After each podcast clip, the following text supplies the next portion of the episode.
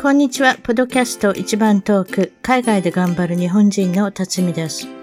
海外在住者の生の声、素敵な世界の方々とのインタビュー番組。たまに英語でもおしゃべりをしています。早いものでアメリカはロサンゼルスに来て29年が経ちました。番組のウェブサイトは一番トーク .com 一番トーク .com ゲスト情報や海外お役立ち情報をゲットしてくださいね。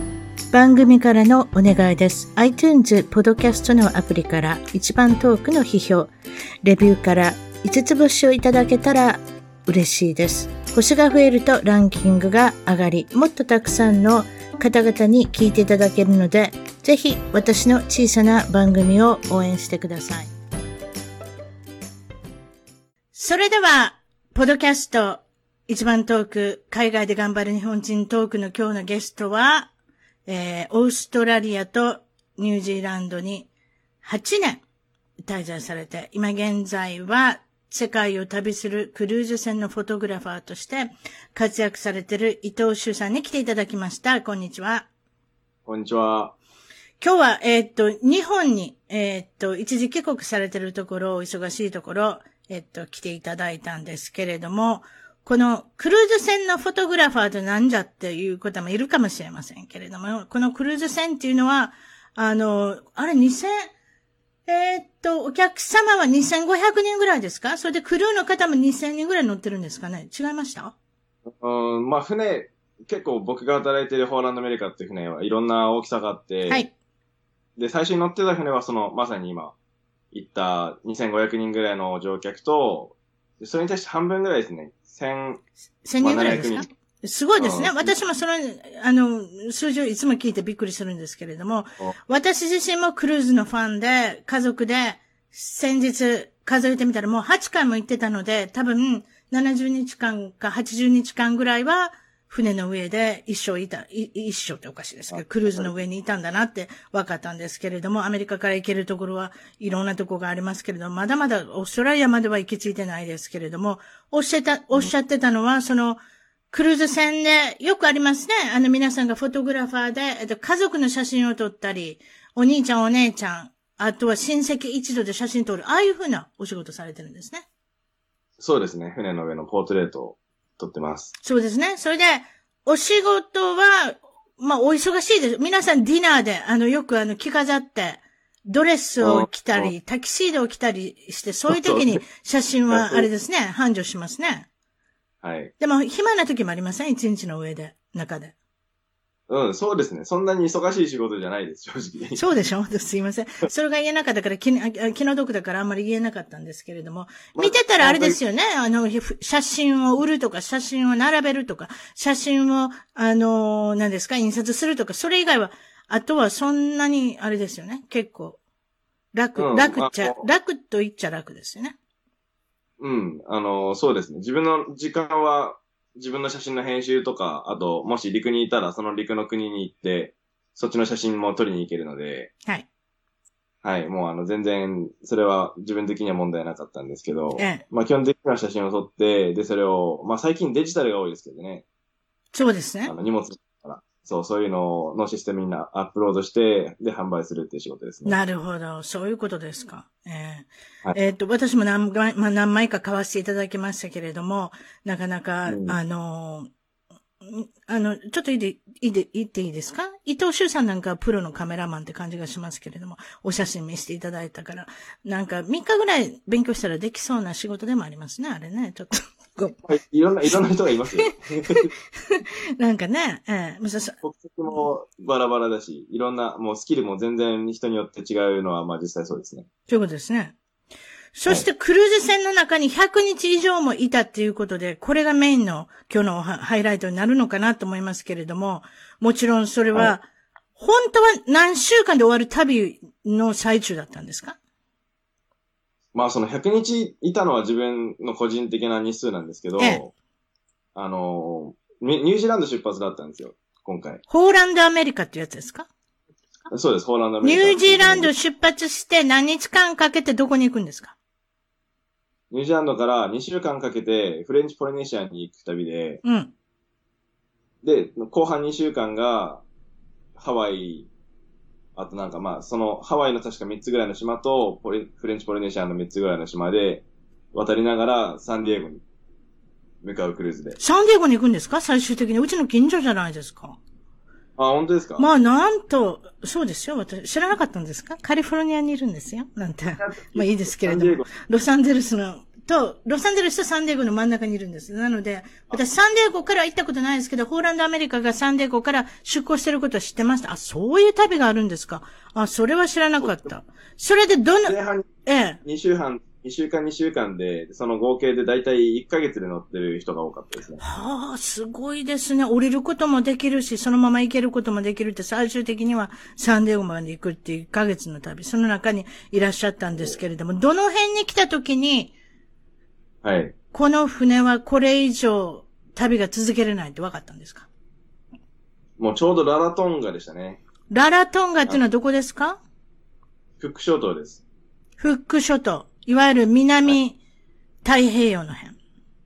そうですね。ということですね。その辺で分かったんですけれども、一応、ニュースはもう聞いてたんですよね。そう、いわゆるコロナの関係で、いろいろクルーズ船が往生してるってことは聞いてたんでしょ？そうです。ねはい。うん。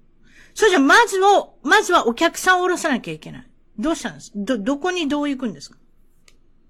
そう、もうあの、クック諸島って、まあ行ったことある人は多分少数派じゃないかなと思うんですけど、うん、周りに何もないわけですよ。そうでしょ？私も今どこか、あの、地図で指させるとどこかあんまりわかりませんもん。はい。ほで？だから、一番近いとこって言ったらニュージーランドになったんですよね。大きい国として。あ、なるほど。そういうとこか。はいはい。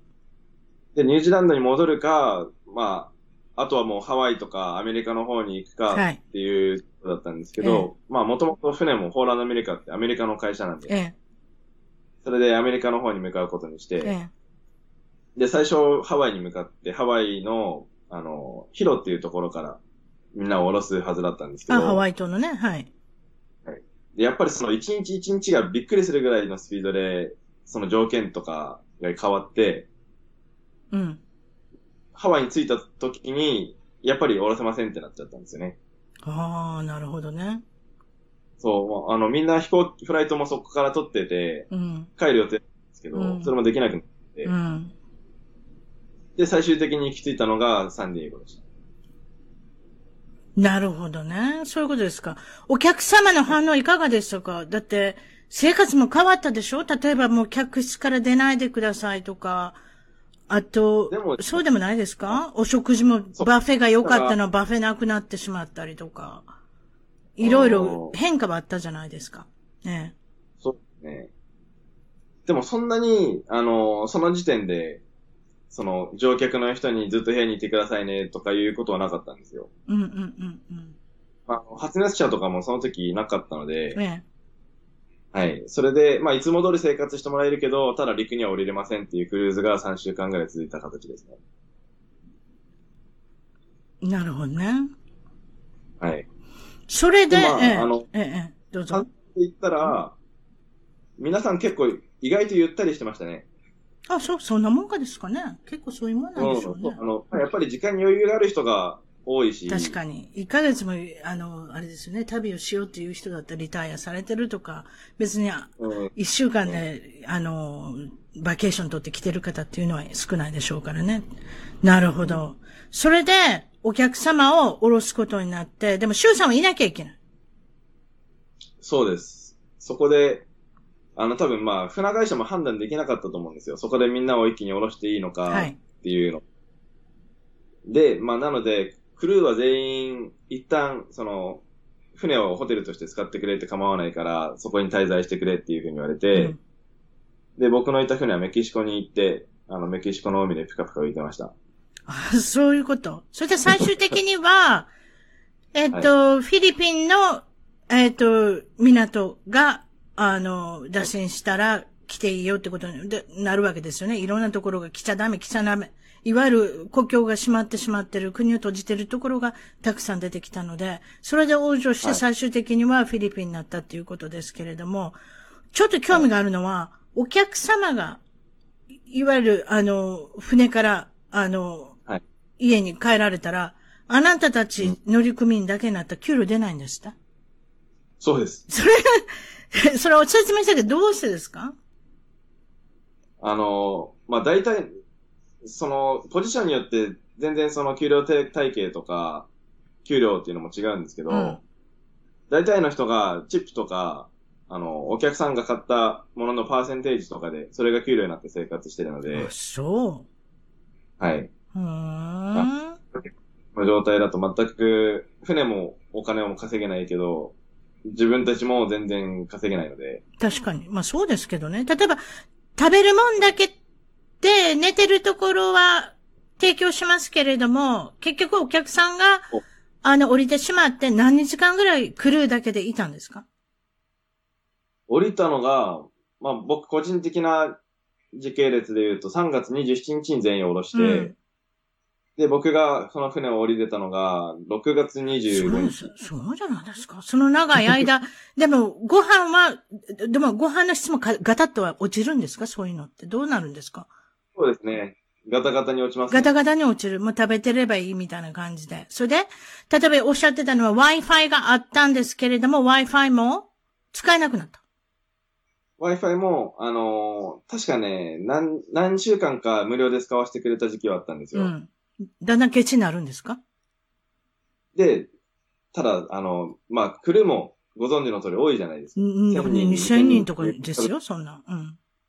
はい。その人数が無料 Wi-Fi を使いまくると、あの、リファレンスコールとか仕事に気象をきたすらしくて、うん、で、それで、あの、全、全部の船で一斉にそれがストップしたみたいですね。あ、そう、そういうことになんねんね。ちなみにいくらぐらい、あの、Wi-Fi、あの、高く言われたんでしょ？ブルーの Wi-Fi は、600、600メガあの、想像できるかわからないですけど、600メガで40ドルです。わからない。でも、YouTube 見ちゃダメってことね、多分。それは。YouTube 見てたら、4000円があっという間に。そうでしょ？そうでしょ？自分の、自分の YouTube あるかもしれませんけれども、それで確認してたら 5, 5分ぐらい見たら、もうぶっ飛んでる感じでしょうね。600メガぐらいだったら。そうですか。それで、あの、まあ、船内謹慎っていうか、まあ、なんて言ったらいいんですかね。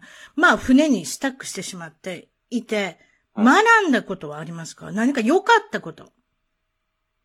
良かったことは、あの、一回そうなってみて、でももう、あの、外の世界の情報もちょっと入ってくると、もうそ、外でも尋常じゃないことが起こってるじゃないですか。うん、ロックダウンしたりとか。うん、だから今実際に帰ってもできることってそんなにないんだったら、うん、最初はもうこの船に行った方が食事も提供されて寝るところもあって、うん、案外悪くないんじゃないかなっていうのは思ってたんですよ。あ、そう。うん。まあ、給料はないけど。うん。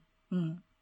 で、まあ、あの、僕も動画の編集とか自分でアップロードすることはできないけど、自分の撮影をして、それを編集して、あと、陸に降りたタイミングでアップロードするような感じに最初はしてて、うん、でもあとは、あの、スペイン語を勉強したりとか、なんかそういういい時間の使い方できてたんですけど、最悪だったことは何ですか ?100 日間で。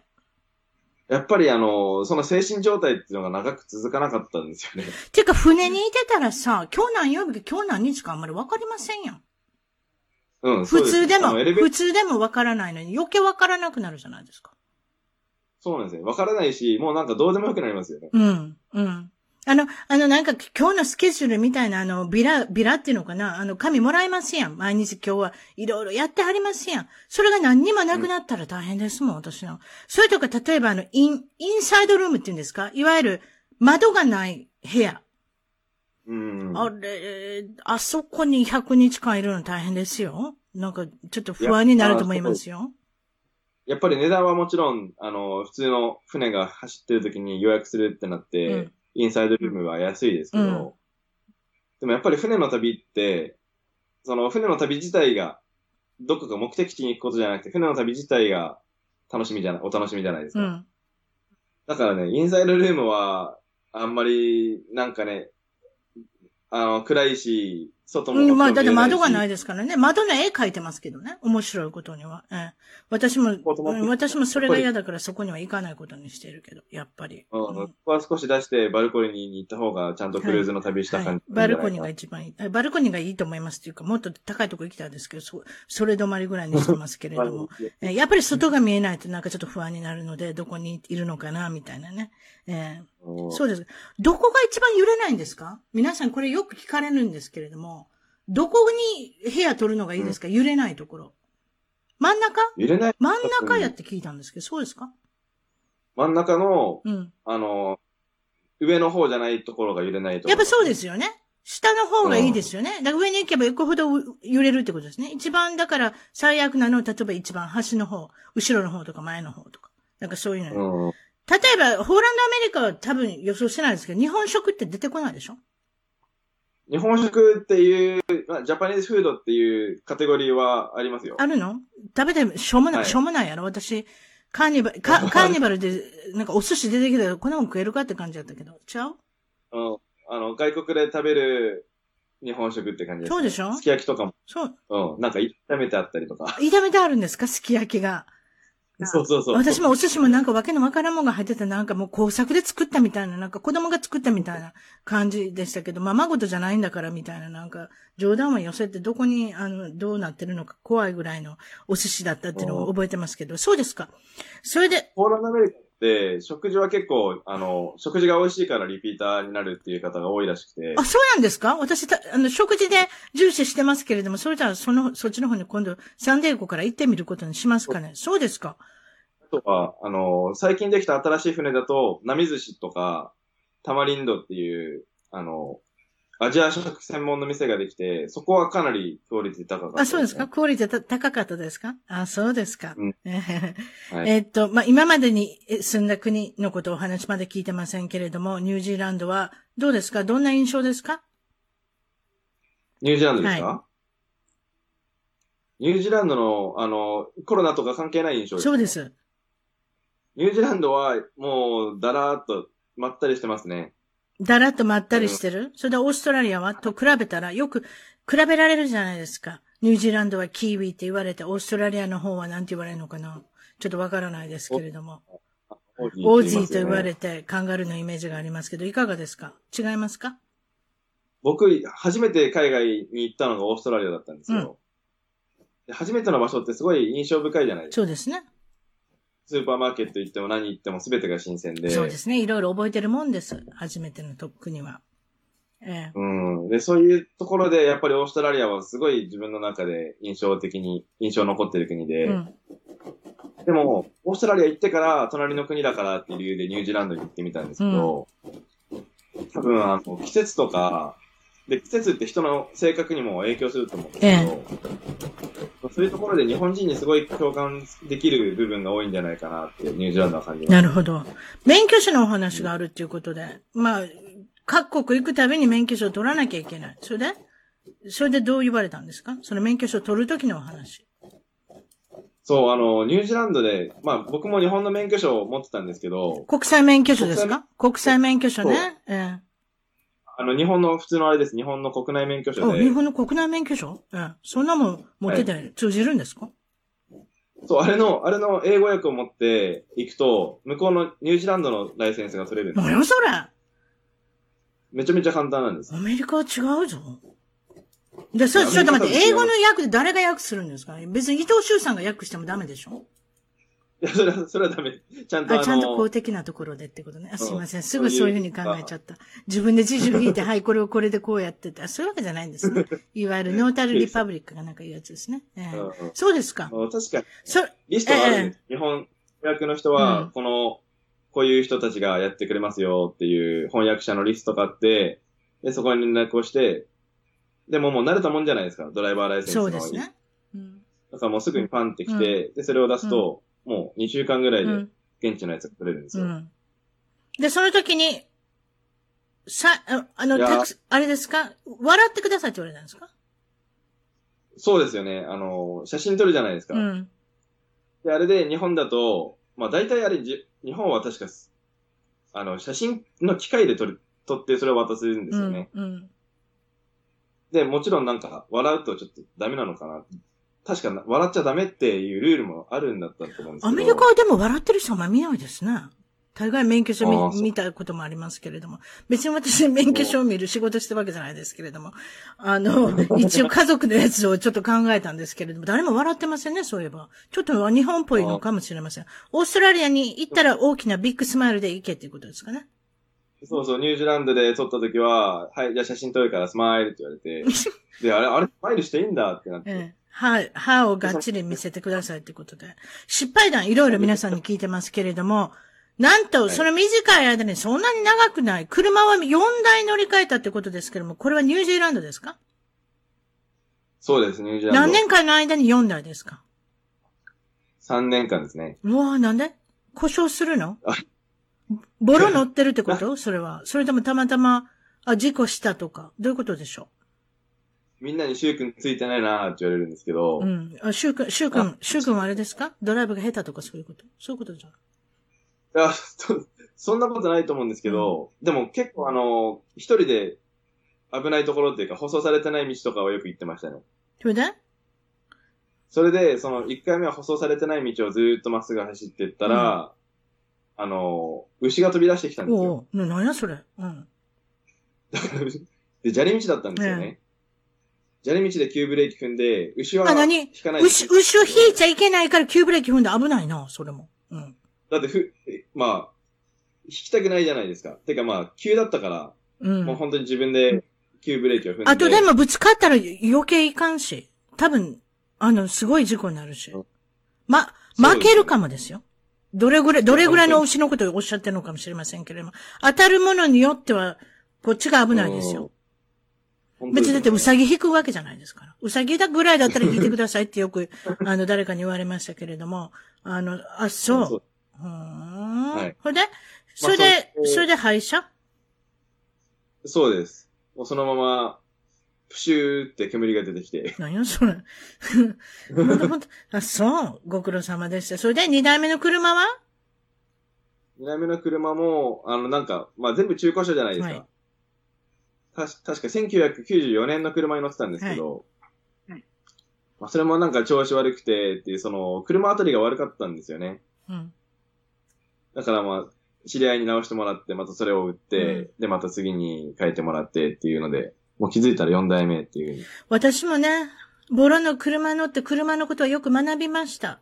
主人、主人よりも車のことは直せませんけれども、どこが悪いとか、いろいろね、あの、この、なんて言うんですかね、この傾向と兆候と言いますか、なんと言うんですかね、そういうふうなことはだんだん分かってきます。あなたも分かりましたでしょ ?4 代も、あの、見捨てることになったら相当学んだと思います、いろんなこと。こうしたらこうなるっていう、これぐらいお金かかるっていうね。本当に、何でも経験しないと分からないですよね。私、中古車高いって聞いたで。例えばニュージーランドでも、オーストラリアでも。日本は、日本は中古安いと思ったけど、アメリカも高い。いや、もっと高いのオーストラリアって聞いた。うん。まあ日本のその中古車を買ってきて向こうで売るじゃないですか。うん、だから、まあでも、本当ピンキリですけど、旅人だったら2000ドルから4000ドルぐらいじゃないですかね。お金を使うのは。そう。それで3年ぐらい乗れたらいいけどね。で、うん、で、でも、シューさんみたいになって怖いわ。2000ドル、4000ドルぐらいで。大体でもみんなそれぐらいの、今ドルって言いましたけど、ニュージーランドのドル知らないですけれども、大体20万、40万、それぐらいでしょうね。50万以下で皆さん買われますね。1台目の車は。ええ。そうです。ええ、大体そんなもんです。そうですか。まあでも、事故で、あの、4台が失ったわけじゃないということで、ですね。とりあえず故障をしたりとかってことですね。はい。そうですか。国内外で受けそうなお話、これいろいろあるあると思うんですけれども、これは初めての海外のオーストラリアに行った、シドニーに行った時のお話。そうですね。これあの、全く英語も喋れないで行ったんですけど、ええ、で、あの、レストランで、イタリアンレストランで働いてて、うん、えー、あの、まあ、仕事終わった後に英語の勉強とかをよく公園でしてたんですよ。イタリア人に見え、見えるって言われへん？イタリア人には見えないじゃないですか。でもずっとイタリアンはやってました、ね。ちょっとでもなんかちょっとラテン系の顔してません？ああ、言われてみれば。うん、なんかラテン、半分混じってるって言ってもなんかいけそうな感じがするけど。まあまあ、イタリア人もラテンですけれども、すいません。話の腰を折りましたけども。それで、イタリアのレストランで、あの、そう、レストランで働いてる時も、ね、あの、コーヒー持ってったりとかすると、えなんかこう手を、手を握られて、で、どこから来たのとか言いながら手にキスされたりとかするんですけど、まあそれ女性じゃないわけですよね。男性ね。し、シドニー、シドニー、大きな町に多いでしょうね。そうなんですひょっとしたら大で大きな町の中でも、そういうゲイの方がいっぱい住ま住まわれてるところにイタリアレストランがあったとか、そういうことじゃないんですか？まあ、レストランはメイン、すごいあの、栄えてるバ、ハーバー、なんだっけ、ダーリングハーバーか。ええダーリングハーバーの店だったんですけど、えまあそんなこともあったり、公園で勉強してても、隣に気づいたらおっさんが座ってて、で、何してんの？みたいな。勉強よかったら教えてあげようかってう言って、どんどんこう。またそうやって英語教えてあげようとかとか。うわーそれ？でそれ以上、それ以上、手、手は触られて、それでなんて言うんですかあなたは？手払、手払うの？払わない？払って怒られたら困るから？ちょっとまだその時21歳とか22歳だったし、英語も喋らなかったから、どうしていいか分かんなかったですよね。多分固まってたんじゃないですかね。あ、そう。それ以上した人いませんか？手を触った以上。ないです。ね もうそこはそれ以上はないです、そうですか？もし、あのちょっとお気許して、じゃあうちに来て勉強教えてよなんて言ったら多分大変でしたけど、いやちょっと怖いですね。それも。そうですか。いわゆるカルチャーショック、日本であんまりないことですね。もちろんその、あの、男性の方は、男性の好きな方は、あれじゃないですかね。あの、日本人だとか、アジアの男性、非常に好きな方もいるとか、なんでしょうね。多分ね。そういうことだと思います。アメリカでも、も持ってる話をよく聞きますので。そうですか。日本の出身まで聞いてませんでしたけれども、出身地はどこですか？出身仙台です。仙台。で、はい名物は、こ別に名物か、あれの、教えてください。何ですか？名物は仙台といえば。一番メジャーなのは牛タンですよね。食べてみたい。どうやって食べ、ど、どうやって、牛どうやって食べるんですか？あの、バーベキューですよ。ババーベキュー。ー。お前は外人か。炭火焼き。炭火焼きで焼いて、それでスライスして食べるんですか？中ちょっとピンク色の感じのやつを。そういうこと？なんか最近だと牛タンって、牛タンも霜降り牛タンとかが出てきてるんですよね。霜降り牛タン、美味しそうですね。どうやって作るのか知りませんけれども。霜降りってイコール脂肪があるってことでしょ？そう。そうなんですよ下に、下にい脂肪が作れるんですか？怖いわ、人間って。いろいろ、ね いろいろそうですね。グルメを追求したら、霜降り牛タン。そうですか？えーっと、これは、かまぼこ？え、笹かまぼこっていうのは、その辺、その辺ってごめんなさい。魚から作るっていうことで、これも美味しそうですね。やはり漁港があったり、海の幸がいっぱいあるっていうことなので、かまぼこが、えーっと、有名なんですけども、いや、これはあれですか？生姜醤油かなんかで食べたら一番美味しいですね。うん、醤油醤油とか、わさび醤油とか、あの、その場で焼いてくれて、炭火とか、なんていうんですか、藁とかに、藁とかで焼くんですかうね。ういうすいません、牛タンの話に戻りますけれども。私は別に牛タンが大好きなわけでも。いや、牛タン好きですよ。でも、随分食べてないのでどんな味だったかなって今考えてるんですけれども。東京にある牛タンとは違うって。もうこれはもうし、仙台のは違うっていうのはどこが違うんですか、あの、チェーン店ってやっぱりその、品質を揃えるために、あの、牛タンもただや焼くだけじゃなくて、発酵とかが必要なんですよ。その発酵させるのに、あの、薬を使って、で、均等にやるっていうのが、まあ、大手の手法みたいなんですけど、まあ、薬って言ってもそれどこでもやってることみたいで、うん。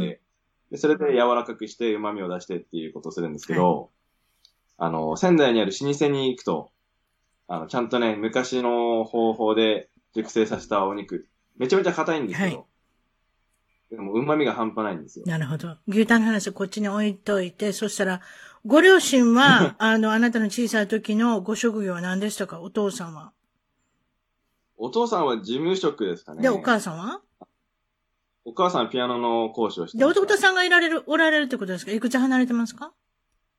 4つ下で今学校の先生してます、ね。学校の先生。あ、そうですか。はいど、どこにも今のところ写真家はいませんね。そうですか。シュ、シュウさんの小さい時の、あの、お子さんはどんなお子さんでしたか？うーん、やっぱりなんかちっちゃい頃からルルールが嫌いだったかなって今思い起こす起こすとうん。思うんですうん。よね。うん。前習いとかすごい違和感っていうかもう、は腹が立ってたんですよ。そういう命令されることに。だからまあそんなこともあって海外に出たのかなっていうのはありますね。長男っていうのもあるのかもしれませんね。なんかね、長男の方ってしっかりされてるから、いわゆる責任感も強いですけれども、他の人から、うん、他の人からつべこべ言われたくないっていうのも少しあるのかもしれませんね。弟さんはどうか知れませんけれども。うん、そうですね。弟はもっとなんか穏やかですね。ねやっぱそういうとこあるのかもしれません。お背が高い感じがするんだけど、背高いですか？いや、それ写真でよく言われるんですよ。でも67センチ、167あら、スポーツができそうな感じがしたんですけど、これまたスポーツもあんまり好きじゃなかった。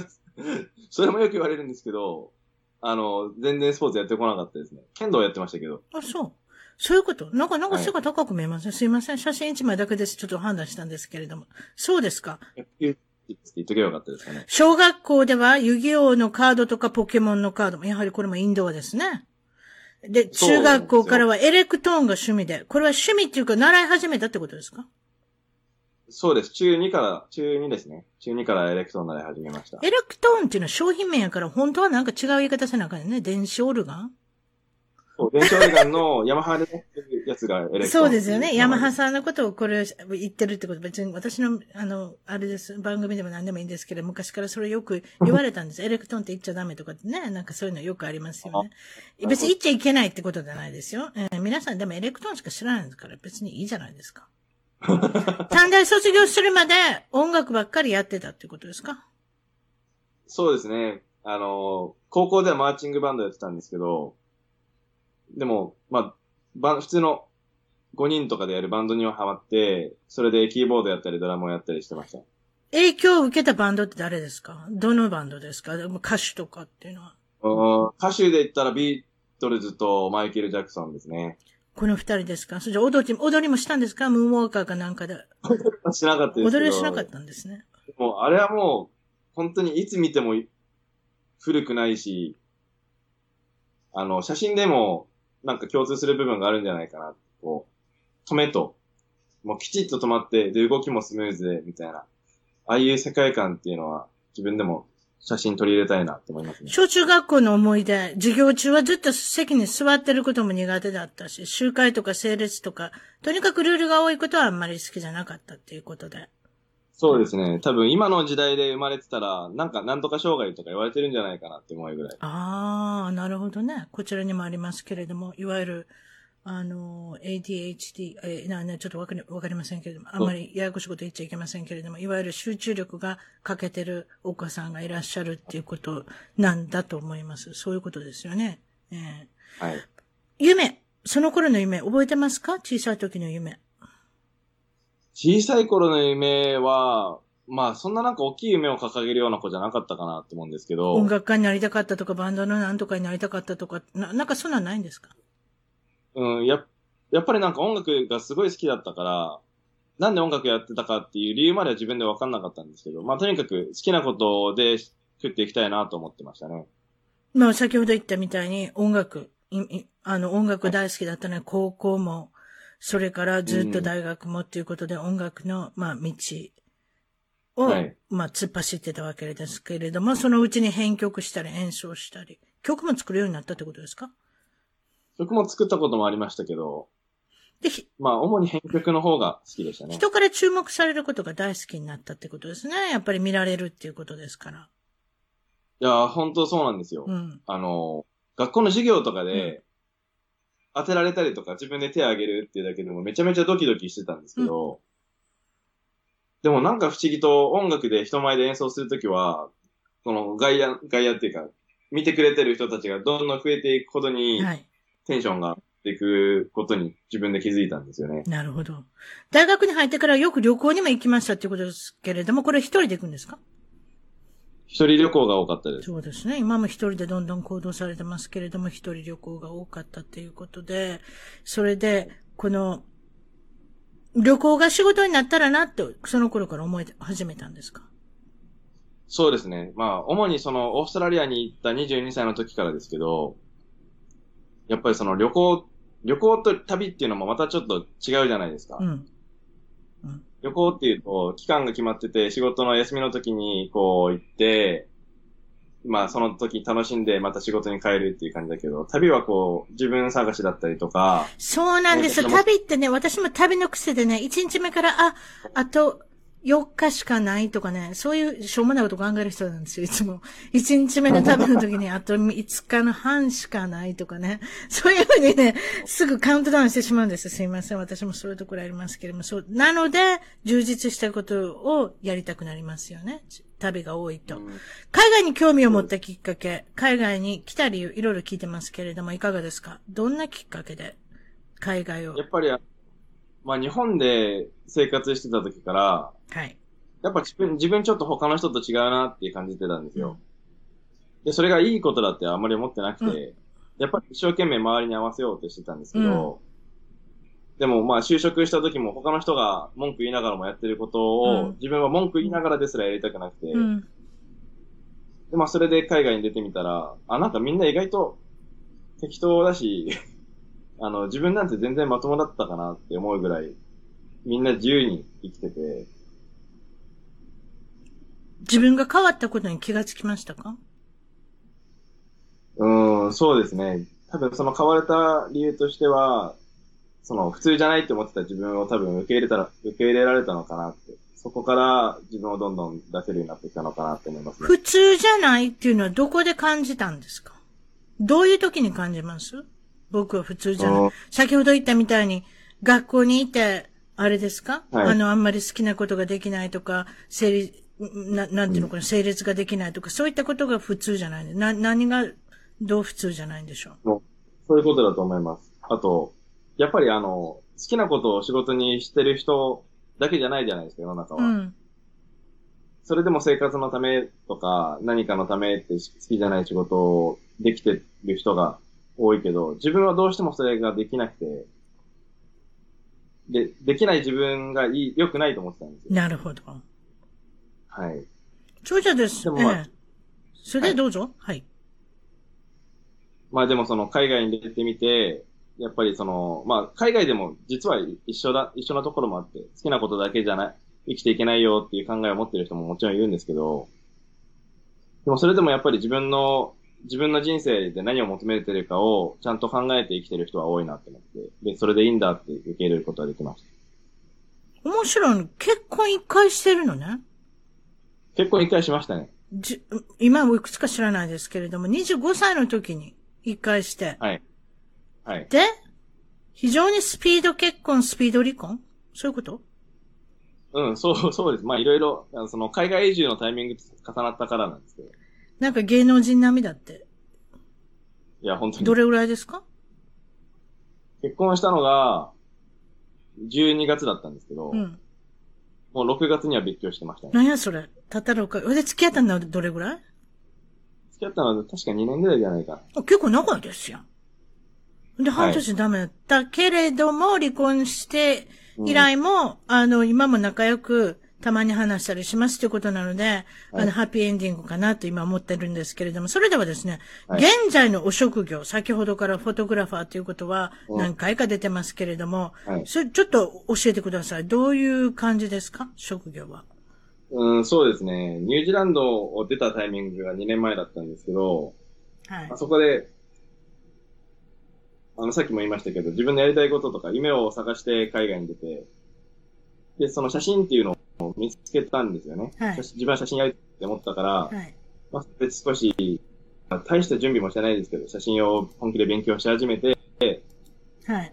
で、あの、まあ、旅をし始めたんですよ。旅をしながら写真を撮る自分は写真家ですって言い始めて、で、まあ、その、ニュージーランドで撮った写真の展示だったりとか、はい。あとはまあ、撮影の仕事も少しずつもらえるようになったりとかして、今なんとか行きつないで、で、そこ、まあ旅してるうちにその、フルーツ船の仕事っていうのも出会った人から紹介してもらって、まあそんな流れで今、あの、旅をしながら写真を撮ることを仕事にしてます。今、シュウさんのシュウ -photography.com の方に行かさせていただきましたけれども、これで今ちょっと写真を見せているんですけれども、はい、そちらでも見ていただいてわかりますけれども、こんな感じでいろいろ撮られてるんだっていうので、えー、そうですね。と、もうちょっと、まあ、あの、ホームページからはギャラリーで写真見ていただいたりとか。ランドスケープ。どこに行ったらいいですか？今ランドスケープをしてますけれども。ああ、こういうこと。ランドスケープいいですね。あの、いろんな手で撮った風景写真があります。そういうことね。すごいですね。はい、そうじゃあれですか？あの、か、南太平洋とか先ほどおっしゃったみたいに、暑いところに行ったらまだ暑い。スカイスケープ。そうじゃ、あれ、クルーズの写真もちょっと見せましょうか？皆さん、クルーズ行ったことない人もいるかもしれませんが、クルーズの内容はどんな感じなのかって、クルーズシップっていうところで。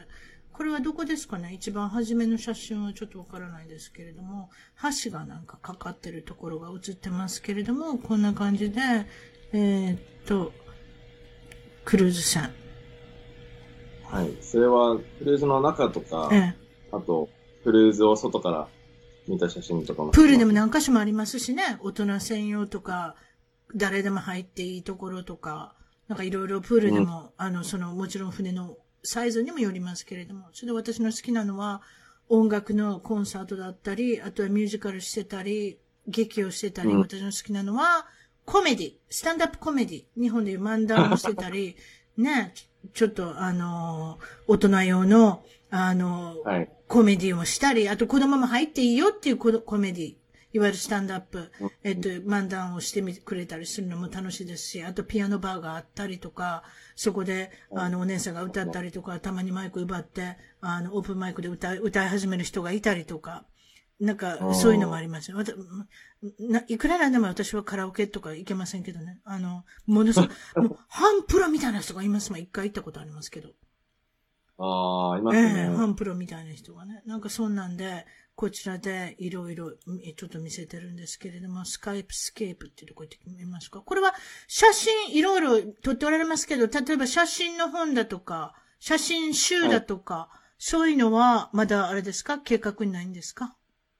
あの、去年ですね、去年の4月に岐阜出版ではあるんですけど、ライクの技っていう写真集を出しました。ああ、そうですか。はい。わかりました、はい。ニュージーランドの写真をメインで、で、風景の写真ですね。なるほど。それを、ま、の写真集で販売してます。わかりました。そうじゃですね、えっと、今、次の写真展を、あの、成功させるためにはっていうことで、皆さんからの寄付を、はいあの、募ってるっていうことですけれども、もちろんこれは一番トーク .com、一番トーク .com のゲスト情報の方にもクリックできるようにしておきますけれども、はい、この内容を言ってください。今私見せてますよ。そうですね。そのまあニュージーランドのつながりではあるんですけど、はい、あ僕が住んでたニュージーランドのニュープレマスっていう街に、住んでるに、日本に姉妹都市があるっていうことを聞いたんですよ。はいで、それで、あ、日本に姉妹都市があるんだったらいつかその、まあ、イベントだったり、ね、写真で、どんなとこだよって店に行きたいなっていうふうに、あの、やんわり思って、はい。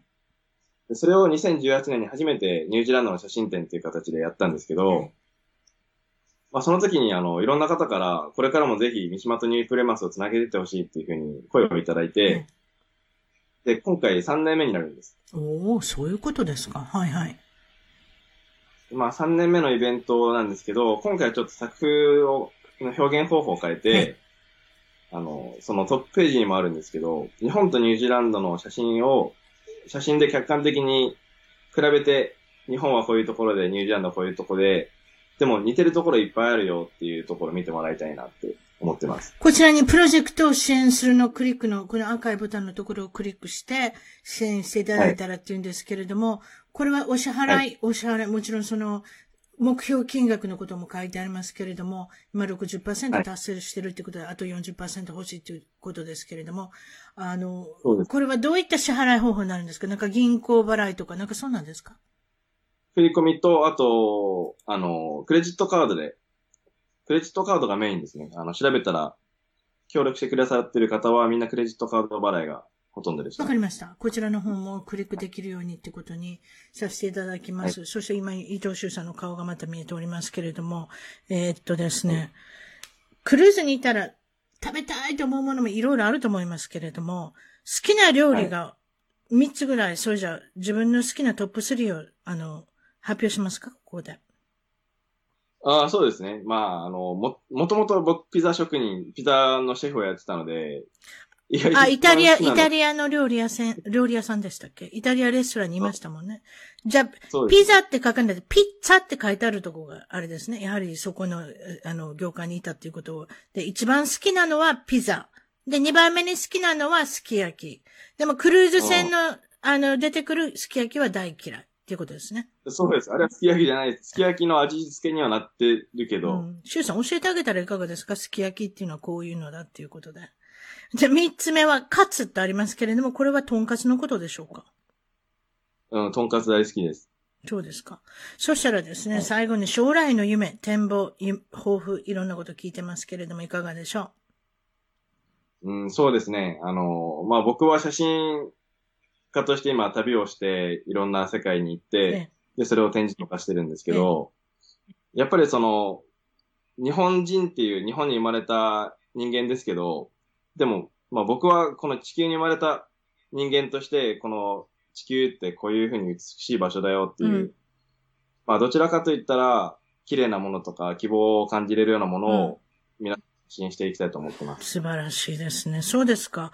そしたら、はい、まあ、ラジオの聞いてる方には、あの、これからビデオを見せようと思ってるんですけれども、こちら、そしたらよかったら、一番トーク .com、一番トーク .com のゲスト情報に行かれて、先ほどの素晴らしい、あの、いろんな写真だとか、いけるような、そういう、週、-photography.com に行けるようにクリックさせていただいて、クリックできるようにしておきます。あとは、クラウドファンディング、今度の次回の写真展の、あの、寄付を募ってるということですね。それもクリックできるように、あの、しておきますので、はい、そんなことで、あとはですね、えー、っと、え、ラジオ聞いてる方は 今からビデオを見せますので、そしたらそれでラジオの聞いてる方はさよならということで、そしたら私もう一度戻りまして、そしたら私にこんなことができるかどうかわかりませんけれども、やってみましょう。え YouTube のチャンネルもあるということですので、そしたら YouTube で、もちろん、フィルムも、フィルムっておかしいんだけどですね、えっと、まえー、動画を撮られるということで、えっ、と、そこから、これはど、どの場所ですか？えー、これ全部、このニュープレマスって僕住んでた街です。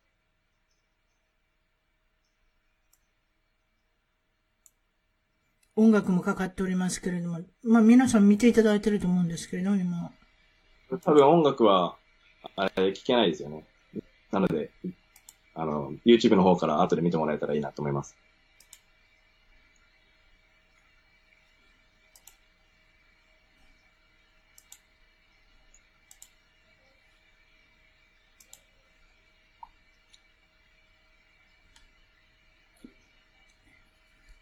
あ、本人も出てきましたね。あ あ、そうですね。これ山に行って写真撮ってるところですね。ここ、ここ大好きな場所で何回も行きました。うん。